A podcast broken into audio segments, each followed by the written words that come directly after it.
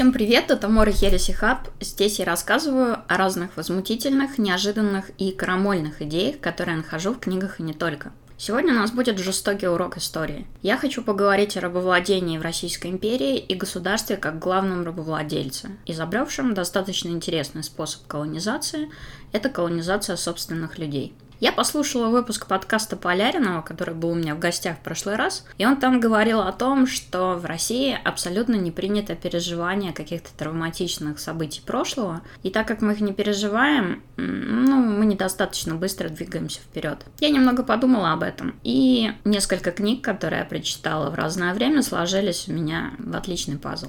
Скажу сразу, я не считаю, что история – это красивая байка, которая должна подтверждать идеальность и богоизбранность конкретной страны и поднимать боевой дух. К сожалению, история любой страны – это возможность посмотреть на факты, в том числе и на совершенные ошибки, которые зачастую бывают крайне неприятными. История – это кипящая бочка с дерьмом. Поэтому, если вам кажется, что обсуждение рабовладения в России бросает тень на ее честь, на дворянство, на какой-то хруст французской булки, то все равно слушайте дальше. Вам может не понравиться, но это будет интересно. Нравится нам это или нет, два века Российская империя была рабовладельческой страной, в которой и строительство, и сельское хозяйство, и отчасти промышленность работали за счет рабской рабочей силы, которая сама себя обеспечивала. Я наткнулась на книгу Тарасова «Россия крепостная». Уже в выступлении он писал о том, что меня очень сильно удивляло в учебниках истории. В учебниках истории, когда речь заходит о крепостном праве, людям, видимо, настолько некомфортно сталкиваться с реальностью, что они вместо как, какого-то русского языка начинают душить тебя цифрами, рассказывать тебе о специфике засеивания полей, бомбить тебя какими-то тонкостями юридическими, которые на самом деле в прошлом не имели никакого значения для судьбы крестьян. Да и само название «крепостное право», оно же нелепо. О каком праве мы говорим? В 18-19 веке о праве помещиков продавать людей. Крепостное право – это эфемизм. Голицын говорил, не писать о крепостном праве ни хорошего, ни плохого, как будто его вообще в России нет. Вельможи стыдились этого перед западными людьми. И правильно делали. Но мало стыдиться и продолжать делать то же самое. Нужно это исправлять. Надо сказать, что у русского государства вообще была достаточно сложная история. Русские княжества сформировались как побочный продукт от торговли между варягами и южными народами, и княжеская власть была изначально заточена на сбор дани с поселений. Такие несколько отстраненные отношения между властями и народом были закреплены печально известным нашествием монголов. Как захватчики, монголы тоже воспринимали города и население Руси исключительно как источник выплат, как источник ресурсов. А собирать их и отвозить в Орду они в конечном счете поручили местным князьям. В результате князья прошли, ну, такой отрицательный дарвиновский отбор. Те, кто больше всех присмыкались перед Ордой, те, кто подавляли восстание собственного народа против монголов, монголов, ну да, это пинок в сторону Москвы, и те, кто выжимали больше соков из своих людей, они получали больше власти от монголов. Возвышение московского княжества, например, целиком построено именно на таких процессах. Интриганы, халуи и дельцы получили возможность выдавливать из людей деньги посредством максимальной эксплуатации. Потомки тех, кто ползал на четвереньках на потеху ханам, ну, у них действительно был такой обычай, придумали себе разные цветистые родословные, разные громкие титулы, и, как писал Пайпс, при этом города, волости воспринимались как имущество князей. В переписях ценностей они могли быть свалены в один список в кучу с конями, драгоценностями и какими-то другими вещами. Такое отношение постепенно переходило от поколения к поколению, и в конце концов идея того, как должно быть построено государство в целом, русские князья почерпнули у монголов за время ига. У них же были заимствованы институты для взимания дани. Ну, После того, как монголов прогнали, раньше население платило дань монголам, после, с помощью, ну, практически того же аппарата, оно платило дань князьям, царям, императорам и так далее по временной линейке. Я недостаточно подкована в средневековой истории, чтобы точно это сообщить, но Пайпс пишет, что в этой системе полностью отсутствовали отношения вассалитета, которые, мы знаем, так романтизированы в Европе. Средневековье везде, мол, приятное время, Но вассалитет подразумевает некий взаимный договор между властями и теми, кто им служит. Ну, когда есть король, и есть некие свободные люди, которые приносят ему присягу. Люди воюют за короля, он обеспечивает им защиту и охрану, при этом их обязательства обоюдны. Если король нарушает свои обязательства, он рискует просто тем, что вассалы, крупные собственники, они откажутся ему служить. Это создавало своего рода некий баланс. На Руси отношения власти и населяющих земли людей были скорее односторонними. Собственником всей земли был правитель, а тем, кто ему служил, земля выделялась. И он должен был с помощью этой земли добывать себе средства на жизнь. Крупных собственников, бояр, отчинников очень быстро прижали, потому что их само наличие ограничивало абсолютную власть правителей. Люди должны были делать все, а царь или князь только брал и карал, в лучшем случае перемещал собственные земли между там, дворянами или давал разнообразные подачки вроде титулов, которые в конечном счете могли ничего не значить. Окончательную точку в таких отношениях поставил Иван Грозный, Иван Грозный, на мой взгляд, это психически больной человек, который считал все и людей, земли и ресурсы своей полной собственностью. Он разделил земли на две части свою собственную и опричнину, в которой находились по большей части земли бояр.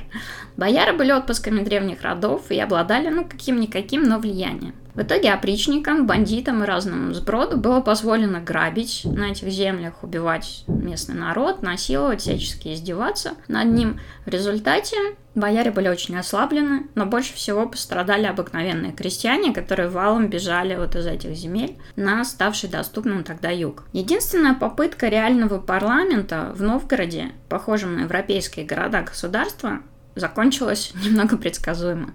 Царь просто вырезал там всех под корень, а оставшихся поселил максимально далеко от земель, где они когда-то имели влияние. Земли раздали прослойки второразрядных слуг царя, дворянам, которые на самом деле не так сильно отличались от крестьян и тоже были, ну, такими слугами, рабами. Скажем, тот же Петр I запросто мог пороть дворян, мог их наказать, и, ну, в общем, это было в порядке вещей.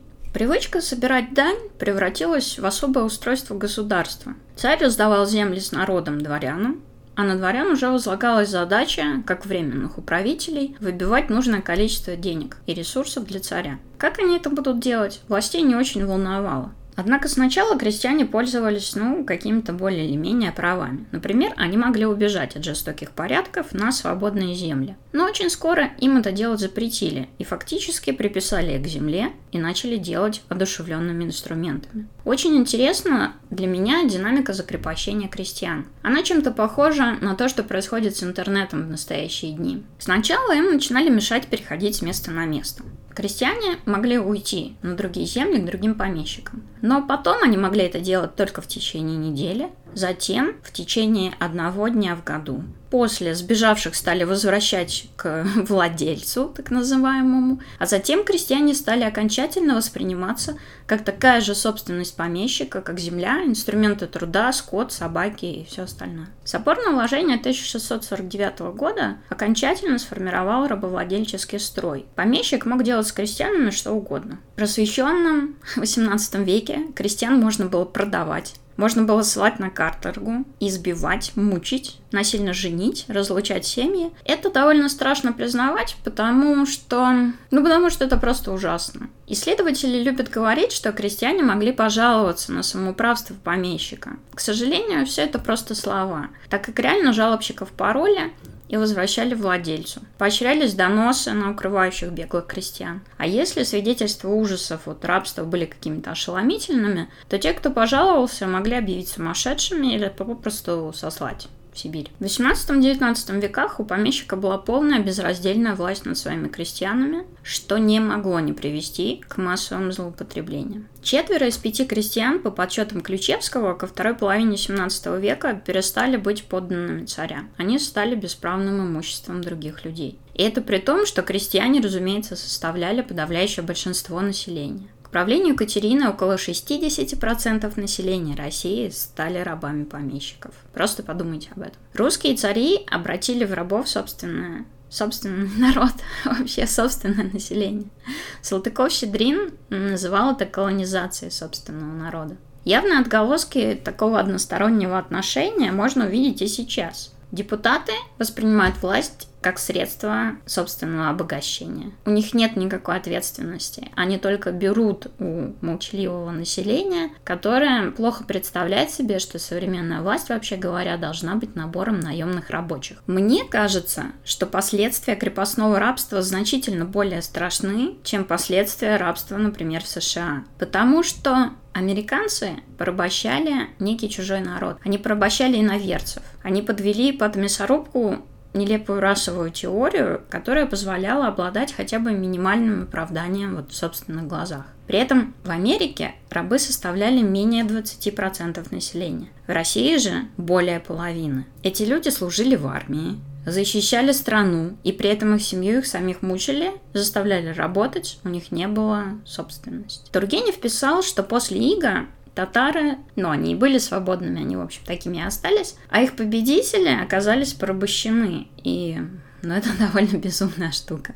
В России рабами и имуществом сделали единоверцев, то есть таких же православных людей, и более того, таких же граждан страны. За счет рабского труда и сбора дани собственного населения Россия просуществовала с конца, наверное, 16 ну, 17 века по 19 Это огромный срок, который нанес ну, крайний ущерб мировоззрению и как крестьян, так и дворян, так и, в принципе, стране. Произошло прикрепление крестьян не к земле даже, а к конкретному владельцу, которому поручили суд над крестьянином, то есть это чистый произвол. Когда думаешь об этом, то в голову сразу приходит злодеяние помещицы Салтычихи, которую обвиняли в убийстве 75 людей. Просто подумайте об этом. Женщина запытала 75 людей. Смакование ее разнообразных, кстати, очень изощренных преступлений создало впечатление, что она была каким-то исключением. То есть, что она была такая одна, из ряда вон выходящая,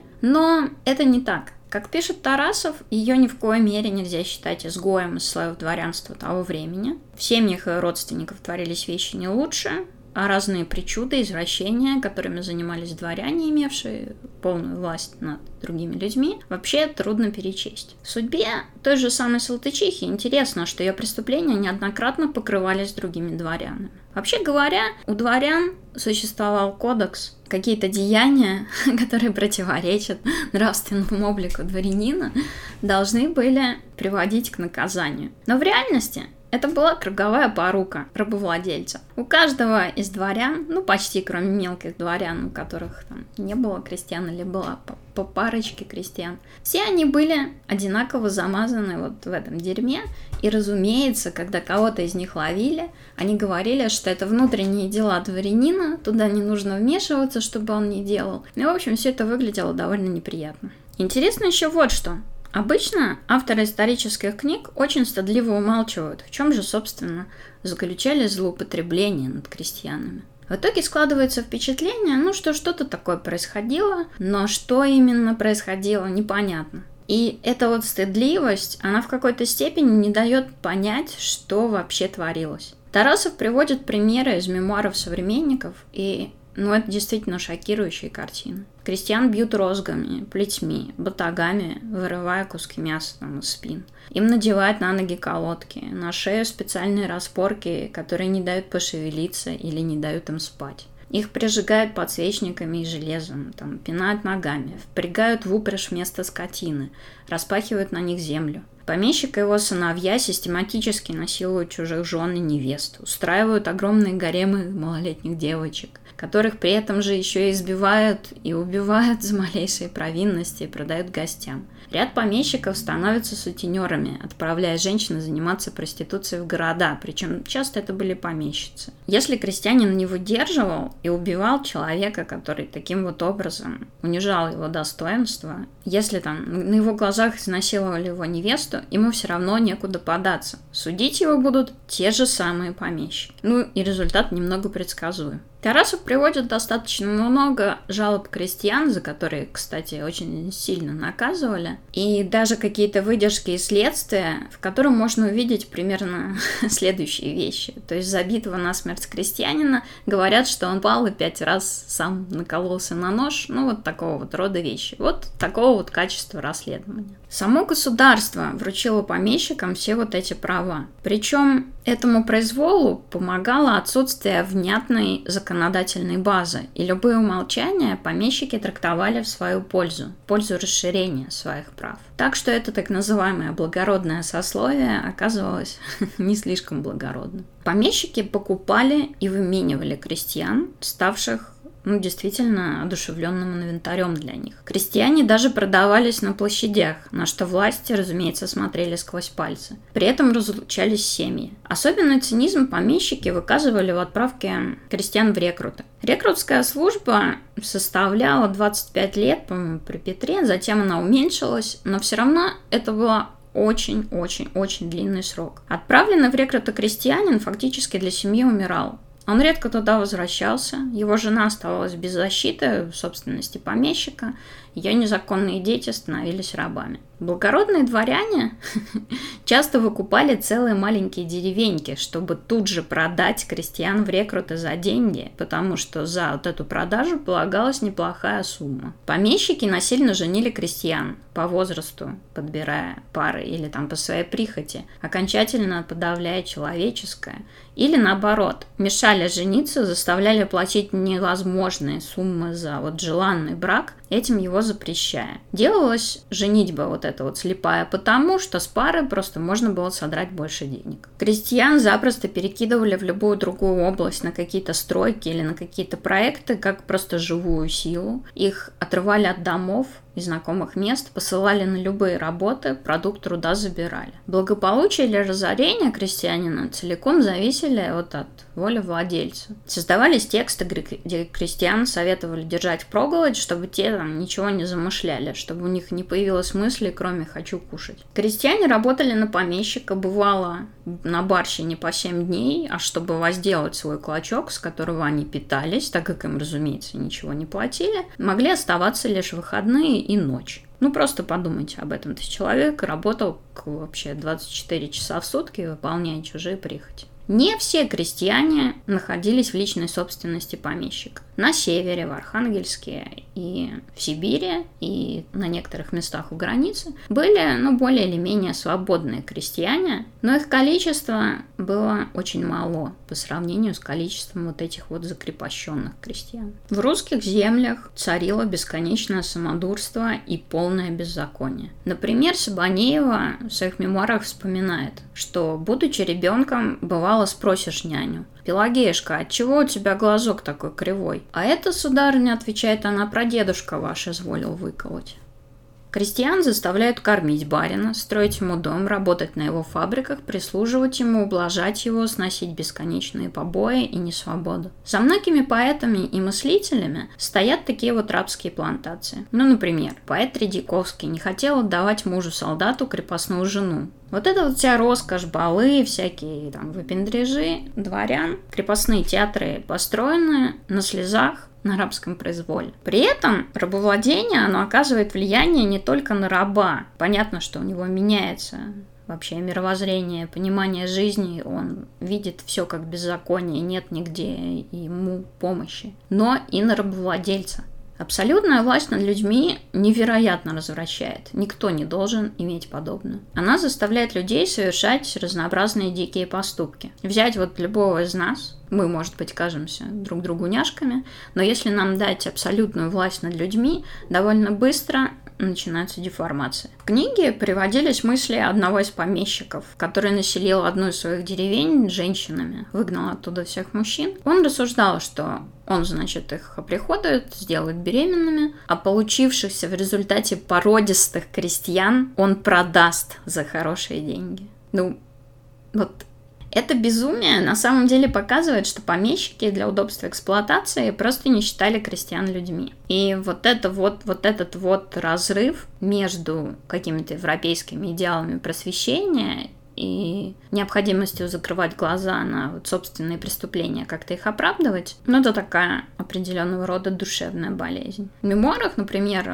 тоже одного из помещиков приводится сцена, где мать-крестьянка умоляет не продавать ее мальчика, а старый помещик вдруг прикидывает. Ну, у него, видимо, было хорошее настроение, он говорит, что и, и впрямь дитя же отдает. Видно, у крестьян тоже есть какие-то чувства. Очень любопытно, что сами помещики, начиная рефлексировать об управлении крестьянами, оставляли какие-то огромные слепые пятна для себя самих. Меня в этом смысле поразил рассказ одного чела, Болотова, про других помещиков. Он говорил, что другие помещики, они вот злоупотребления какие-то позволяют, они плохие ребята, но при этом он абсолютно походя описывает, как он кого-то посадил в колодки, долго сек, чтобы до него, значит, дошло, что до крестьянина дошло, что он ведет себя как-то неправильно, э, меня поразила история какого-то старика-столяра, которого Болотов решил отучить от пьянства, как он его отучал? Он бил его, ужасно его бил. Таким образом, старик повесился. Старик сказал, что я больше не могу этого выносить. Старик повесился, и помещик так пишет, ну, дурак какой-то. То есть получается, что человек не способен понять, какие дикости он вообще совершает, потому что они в порядке вещей. Государство относится к ним с большой толерантностью, и все остальные поступают точно так же. Интересно, что помещики очень возмущались хижиной дяди Тома, а потом шли и до смерти избивали своих слуг. Ну, потому что это ведь другое, правда? Это же право дворян. Избиения и пытки были так распространены, что в усадьбах имелся специальный набор инструментов для этого. Даже сама Екатерина писала, что в каждой усадьбе есть вот пыточный инструмент. До того физические наказания распространены на Руси. Полная безнаказанность рабовладельцев разжигает дурные страсти, которых, возможно, изначально не было, и дает огромный толчок тем, которые изначально были. Одна тульская помещица во время обеда регулярно приказывала пороть перед вот прямо перед ней повариху. Причем не за то, что та плохо приготовила еду, а просто потому, что вот это зрелище, когда льется кровь, человек кричит, оно возбуждает в ней аппетит. Приводится пример помещика, который любил пьяным кататься по округе, хватать себе кого увидит, привязывать к дереву и пороть. Другая помещица посадила служанку на раскаленную плиту, чтобы получить нужный ей ответ. Девушка умерла. Сажали девочек в морозные погреба, где они умирали. Женщин секли так, что они выбрасывали младенцев. Причем это не фигура речи. Очень много жалоб содержит именно вот именно такое описание. Особенно меня добило то, что швей привязывали за косы или вовсе сажали в кандалы, чтобы они шили и никуда не уходили. Ведь все, что они сошьют, это же деньги. Огромные подневольные гаремы даже не скрывались, то есть они вошли в фольклор. Помещики могли насиловать малолеток, расстреливать целое селение, чтобы развлекаться там с приятелями – когда нам рассказывают о культуре дворянства, не стоит забывать, что это была во многом культура рабовладельцев. И в своем поместье люди позволяли себе все, что угодно. При этом могло доходить до полного безумия. Например, помещица зауздывала девушек, то есть надевала на них там, намордники, условно говоря, когда те доили коров, чтобы те не выпили барское молоко. С полного попустительства государства куча маньяков получила возможность действовать вполне открыто, а те, кто ими не были, стали понемногу ими становиться. Нравственное одичание русских помещиков доходило порой до крайней степени. Хорошим примером является генерал Измайлов, вы можете почитать про его действия. Часто в рабах у помещиков оказывались собственные дети от крестьян. При этом это никак не влияло на их положение. Ну, понятно, что кто-то делал кого-то там наследником, у кого-то отношения были хорошие, у других отношения были ужасные, они мучили их и били. И их дети становились такими же слугами. Помещица Козловская, например, раздевала крестьян до гола и травила собаками. Любые психические отклонения для обычного человека, ну, в принципе, не страшные, потому что вот он сидит в квартире и никого не трогает, при возможности удовлетворять любые прихоти приобретали пугающие масштабы. Крестьян заставляли изображать статуи в садах, отыгрывать спектакли какие-то безумные, говорить речитативом, прыгать на одной ноге и так далее, и так далее. Все эти чудачества, они могли бы казаться забавными, если только не думать, что, ну, не понимать, что за любую неудачу или за то, что там, барину не понравилось, Их избивали и даже убивали. Самодурство, вот это вот наслаждение своеволием достигало таких величин, что даже простая экономическая осмотрительность, ну вот простая мысль, что зачем мне убивать, это же там лиш- лишние деньги, не останавливала помещиков, они упивались вот этой своей вседозволенностью. Как известно, дворяне очень любили театр. Ну, давайте посмотрим, как это происходило. Тарасов цитирует, что князь Шиховской был очень изобретателен в мерах физического воздействия на своих артистов. Их секут розгами, порят плетьми, замыкают шею в рогатку или сажают на стул, укрепленный в стене железной цепью. На шею одевают ошейник, принуждая просиживать так по несколько дней, без движения, пищи и сна. Господину не нравится игра главной героини, и он без раздумий прямо в халате выскакивает из-за кулис и бьет женщину на отмашь по лицу с торжествующим криком «А я говорил, что поймаю тебя на этом». Ну, театр вот такой вот у нас. Рабовладельческий театр. Если крестьянин писал жалобу, не в силах всего этого вынести, его пароли возвращали на суд к тому человеку, на которого он, собственно, и жаловался. Я вряд ли сильно совру, если скажу, что после такого мало кто выживал и в лучшем случае отправлялся на каторгу. Любое вообще неповиновение крестьянина, которое могло заключаться даже в простой реплике или каком-то маленьком поступке, называлось бунтом, и каралась, ну, абсолютно несообразно этому поступку. Помещики очень сильно боялись, что крестьяне выйдут из повиновения. Любой какой-то писк карали ужасно, ужасными порками и пытками. Сообщения при этом о продаже рабов были на страницах московских ведомостей. Там можно было прочитать, продается мужик такого-то роста, столько-то лет, умеет то-то. И цена.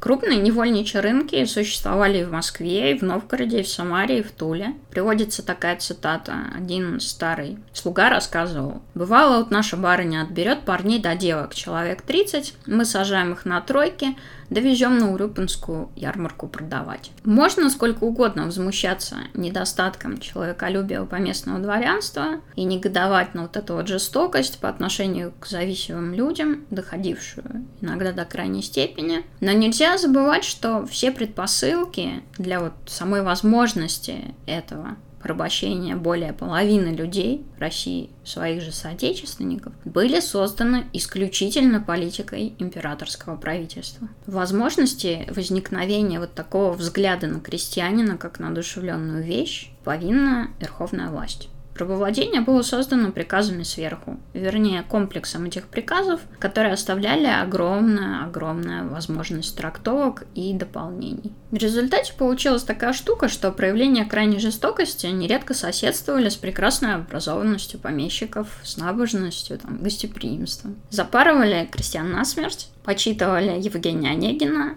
или Томик Тургенева и почивали наливками одни и те же люди. При этом, когда мы говорим слово «секли», оно тоже какое-то очень безликое. Я себе пометила цитату, где описывается, как это выглядит. Водит несчастного взад и вперед между рядами. Тянется и падает забиваемый человек. Сначала видны кровяные рубцы, как они перекрещиваются, как понемногу рубцы сливаются, выступает и брызжет кровь, клочьями летит окровавленное мясо, оголяются кости.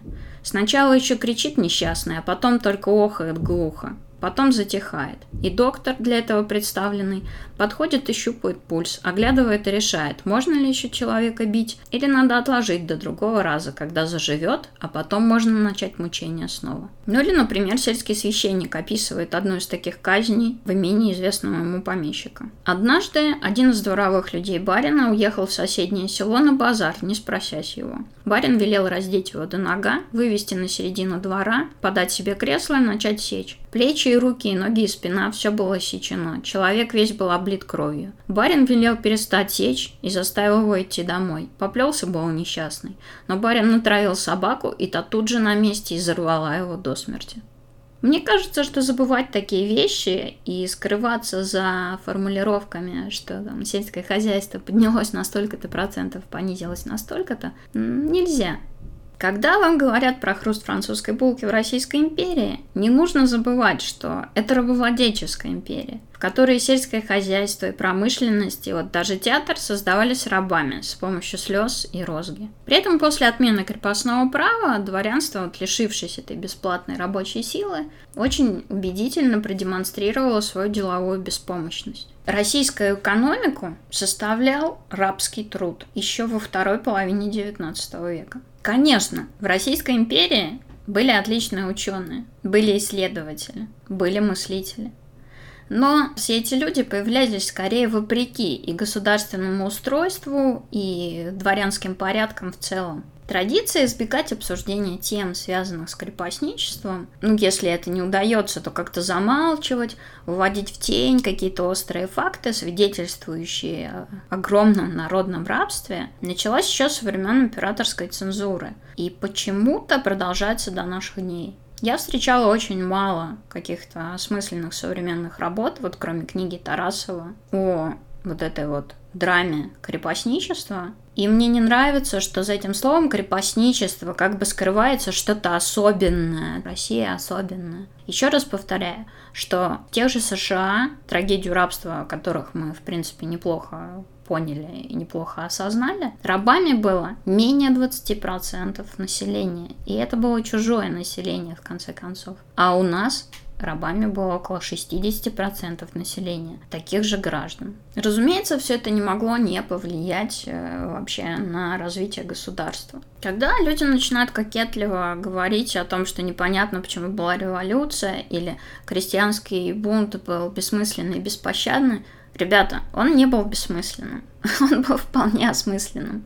Крестьяне всегда считали себя свободными. Они считали, что царь вот-вот даст им землю, что просто помещики проклятые ее отняли, а на самом деле этот момент он наступит.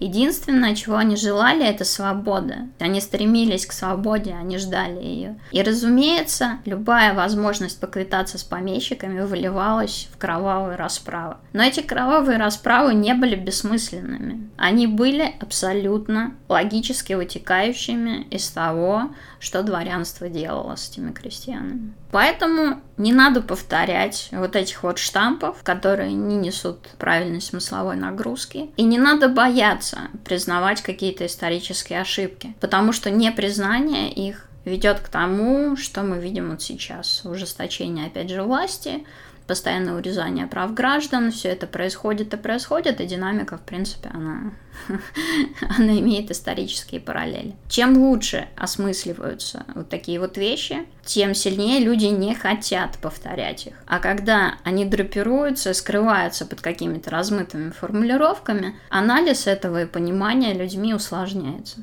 Я, кстати, обратила внимание, что очень многие, где-то половина слушателей, слушают мой подкаст мобилок. На мобилках не видны дополнительные материалы, которые я прикладываю к каждому из подкастов. Поэтому, если вас заинтересовала тема, обязательно зайдите на десктопе и посмотрите дополнительные материалы в описании треку. Потому что я кидаю туда те вещи, которые не входят в подкаст, ну просто не помещаются, но относятся к теме, какие-то дополнительные статьи, которые тоже формально относятся к теме или лекции. И это может быть любопытно для вас. Также хочу сказать спасибо всем ребятам, которые присоединяются к Патреону. Если вы хотите поддержать мой подкаст, присоединяйтесь тоже. Это был Амор и Херси Хаб. Пока!